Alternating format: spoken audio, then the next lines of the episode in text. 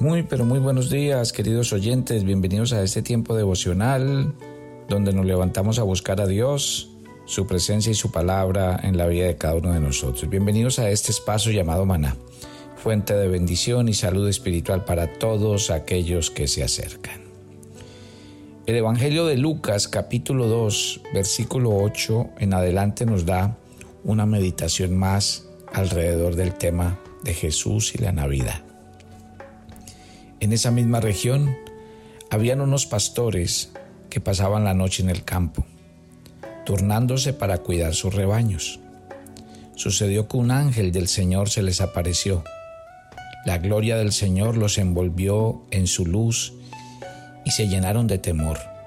Pero el ángel les dijo, no tengan miedo, miren que les traigo buenas noticias que serán motivo de mucha alegría para todo el pueblo. Hoy les ha nacido en la ciudad de David un Salvador, que es Cristo el Señor. Esto les servirá de señal. Encontrarán a un niño envuelto en pañales, acostado en un pesebre.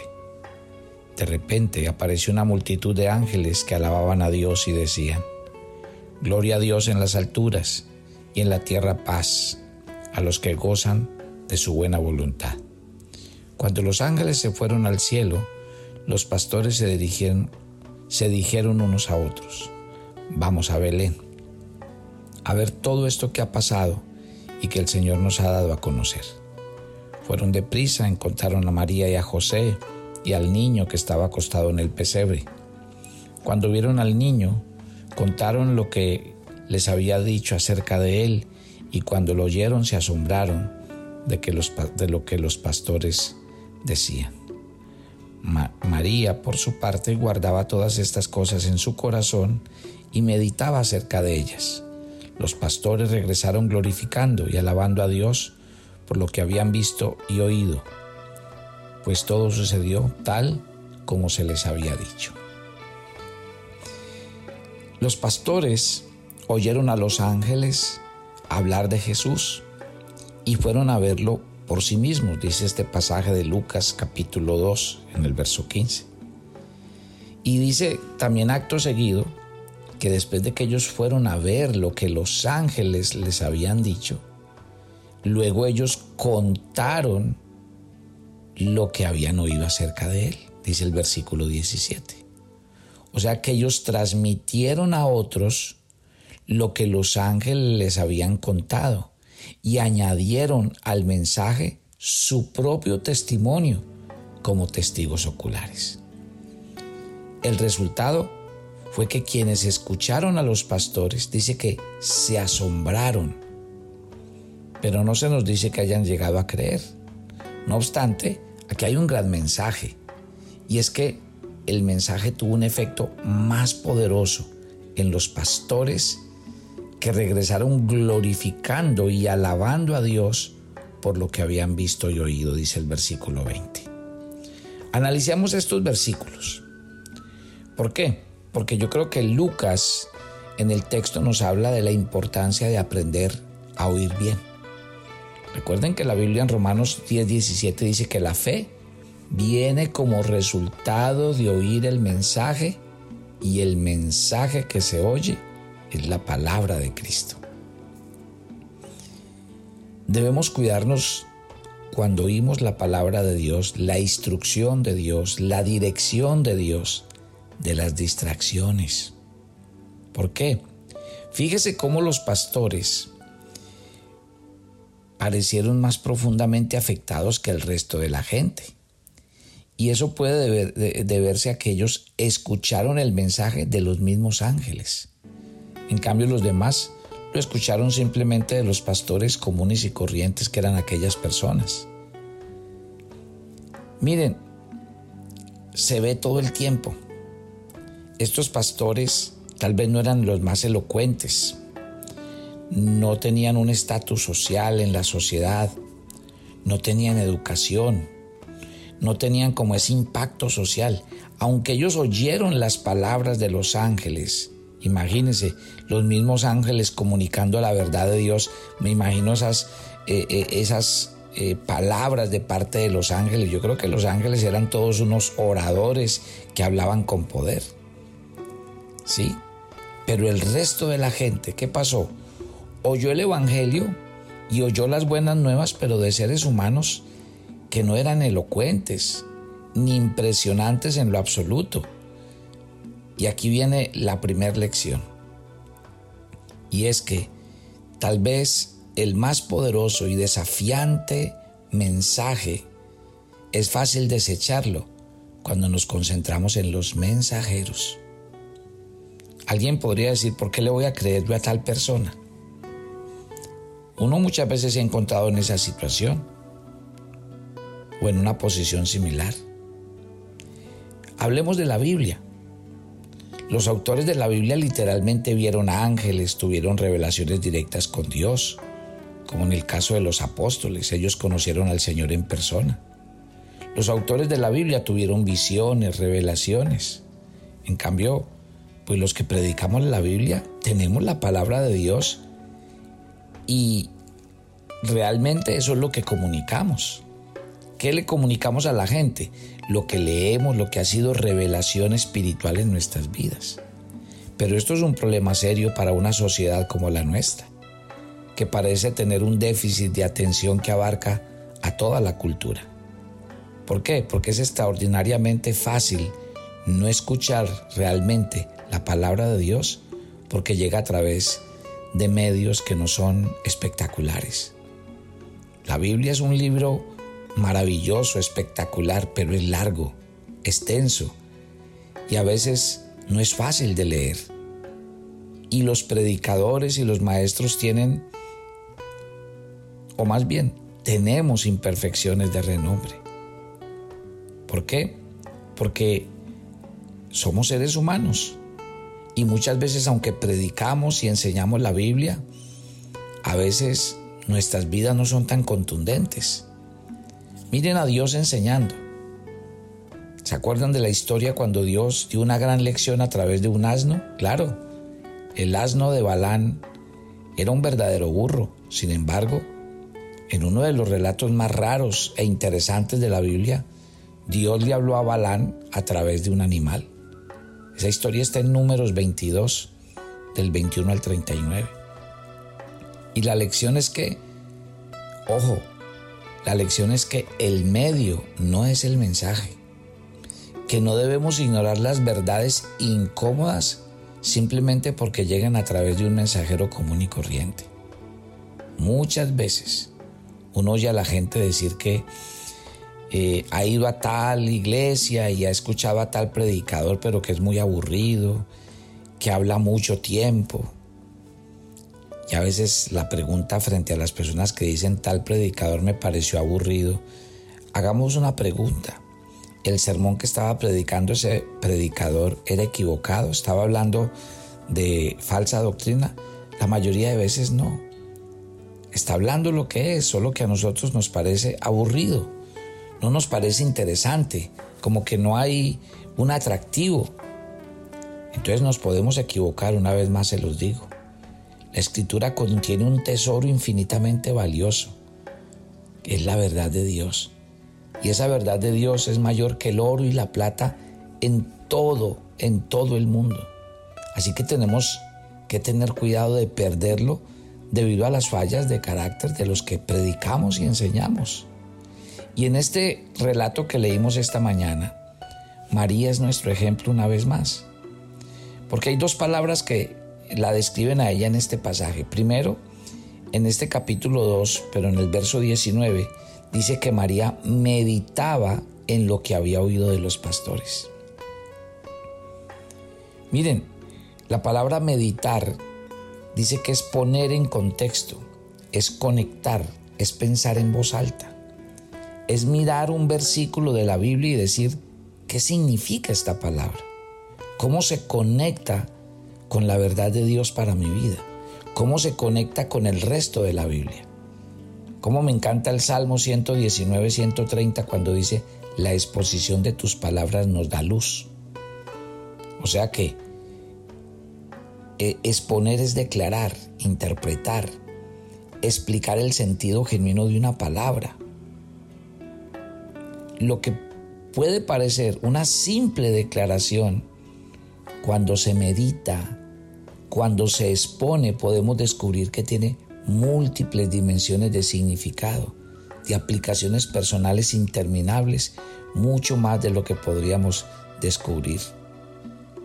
Entonces, es interesante lo que el Señor nos está tratando de, de comunicar esta mañana. Miren en el mismo Lucas capítulo 2, verso 19. Miren, dice que María no solo meditó, sino que también guardó en su corazón lo que oía. Y esa expresión se refiere más que emociones, significa mantener algo vivo, como saborearlo. María no solo trataba de comprender la palabra de Dios de manera cognitiva, sino que lo llevaba hacia adentro, para disfrutarlo, para experimentarlo, para guardarlo en el corazón. Y otra vez voy al Salmo 119, esta vez al verso 11. En mi corazón he guardado, he atesorado tus dichos. Llevar el mensaje a mi corazón no significa meramente interpretarlo, sino permitir que me afecte profundamente. En un, sentado, eh, en un sentido significa predicarme a mí mismo, recordarme el valor de lo que Dios me ha dicho, de lo que estoy escuchando, de lo que Dios me enseña, la maravilla y el poder de esa verdad en particular que estoy atesorando. Sí, es como hacerme preguntas. ¿En qué cambiaría mi vida si realmente creyera esto desde el fondo de mi corazón? ¿En qué cambiaría mi manera de pensar, de sentir, de actuar? ¿Cómo cambiarían mis relaciones? ¿En qué cambiaría mi vida de oración, mis sentimientos y mi actitud hacia Dios? O sea que la invitación aquí está muy clara en dos cosas. Meditar y atesorar la palabra de Dios. No escucharás verdaderamente el mensaje. Tus oídos lo oirán, pero tu mente y tu corazón no no la captarás, no, no te confrontará, no te convencerá, ni te transformará si realmente no estás dispuesto a hacer ese ejercicio valioso para tu vida. Por eso nuestra invitación con nuestra agenda devocional, hermana. Estas dos palabras del día de hoy dice, hay que aprender entonces a que estas palabras se vuelvan como aquellas que todo el tiempo están examinando, aquellas cosas con las que yo me estoy eh, llamando a mí mismo la atención. Eso es. Gloria a Dios. Y María nos enseña eso. Yo le invito a que usted haga de la experiencia de su agenda devocional en el 2023 una experiencia donde al leer usted se pregunte, se haga preguntas. ¿Qué me está hablando Dios? ¿Qué me está queriendo decir el Espíritu Santo? ¿Qué promesa encuentro aquí? ¿O qué mandamiento tengo que cumplir en esto que estoy leyendo? Cada pregunta, cada evaluación sacará de lo más profundo de tu corazón una meditación para que apliques la palabra del Señor y entonces la palabra del Señor pueda producir un efecto. Así que mucho cuidado con lo que nos enseña la Biblia el día de hoy. Yo creo que cuando usted se vaya a acercar a oír la palabra del Señor. Simplemente debe haber la actitud de querer aprender. Si usted algún día llega a su iglesia y no está el pastor que a usted le gusta, o el pastor que usted siempre oye, o el pastor que tiene el don para predicar, no importa. Porque si Dios tiene un mensaje para ti, si le habló a Balán a través de un burro, si dice que las piedras hablarían, Dios siempre tendrá un mensaje para mi vida no importa de quién viene. No nos equivoquemos porque el mensaje verdadero a veces puede venir de la forma más simple, sencilla, impredecible. Así que siempre escucha la voz de Dios. Dígale a Dios que le hable. Y cuando usted está dispuesto a oír la voz de Dios, usted se quedará sorprendido de dónde vendrá el mensaje. Porque Dios siempre habla y habla a veces de las maneras en que nosotros menos lo pensamos o lo creemos, en los detalles, en las circunstancias. Dios habla claro y contundente. Por eso a veces cuando la gente me pregunta a mí como pastor, ¿Dios todavía habla? ¿Dios todavía se revela? Totalmente, mi querida familia, totalmente. Dios sigue hablando, pero ¿a quién le habla Dios?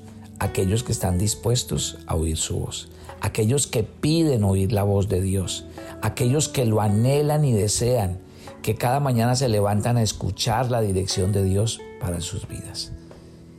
Y estos pastores humildes, tal vez sin educación, muy sencillos, ellos se dispusieron. Los ángeles les hablaron a ellos, pero ellos inmediatamente fueron a transmitir ese mensaje, a contarle a todos.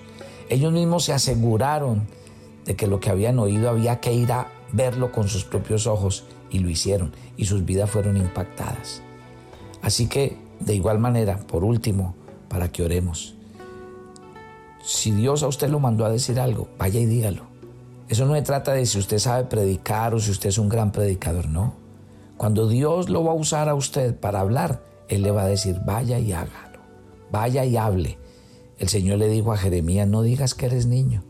Lo que tú digas que, di, que, que, que, lo que yo te diga que digas, eso dirás. Lo que yo te mande que hagas, eso harás. Déjese usar por Dios. Sea un instrumento de Dios oiga la voz de Dios y comunique esa voz, como lo hicieron los pastores. Gracias Señor por esta mañana y gracias por el comenzar de este nuevo día. Nos encomendamos a ti. Te pedimos que tu palabra sea clara y contundente. Danos siempre un espíritu de querer aprender.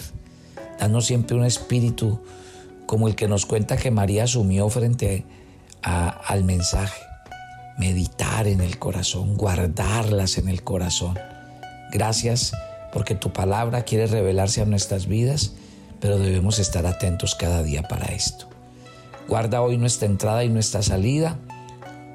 Guárdanos del mal y del maligno. Llénanos de fuerza y vitalidad para cumplir nuestras tareas. Ve delante de nosotros, guiándonos y enseñándonos el camino a seguir.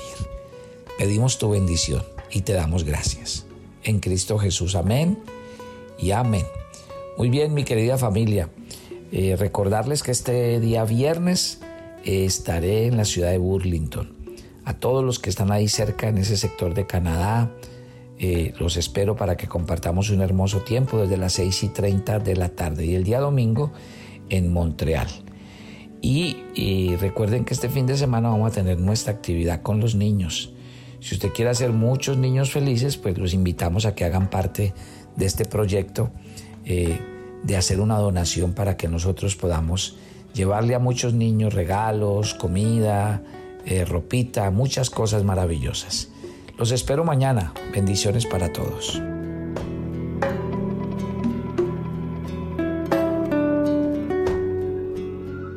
¿Quieres empezar una aventura diaria de crecimiento y madurez espiritual para ti y tus personas más allegadas? Entonces pide tu agenda devocional para ti y todas las personas con las que compartes los audios de maná. Acompáñanos y comparte este viaje de crecimiento espiritual diario. Para envíos a Colombia, escríbenos a nuestro WhatsApp más 57 305 220 5599 para Estados Unidos, contáctenos a nuestro WhatsApp más 1-646-593-2535. Y para Ecuador, comunícate a nuestro WhatsApp más 593 99 331 2750.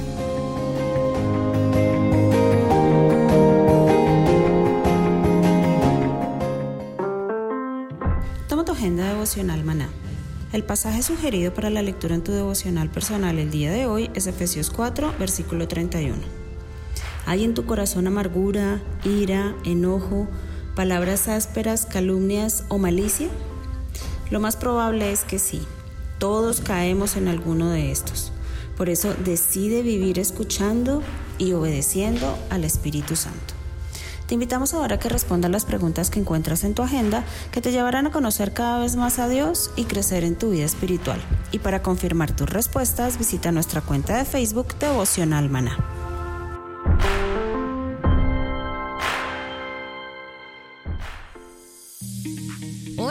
¿Conoces la Agenda Devocional Maná? Es una sencilla guía de lectura bíblica diaria que acompañada de un audio nos permite mantener una vida devocional constante. Nuestra invitación es a que vivas una aventura diaria de crecimiento y madurez espiritual que impactarán todas las áreas de tu vida.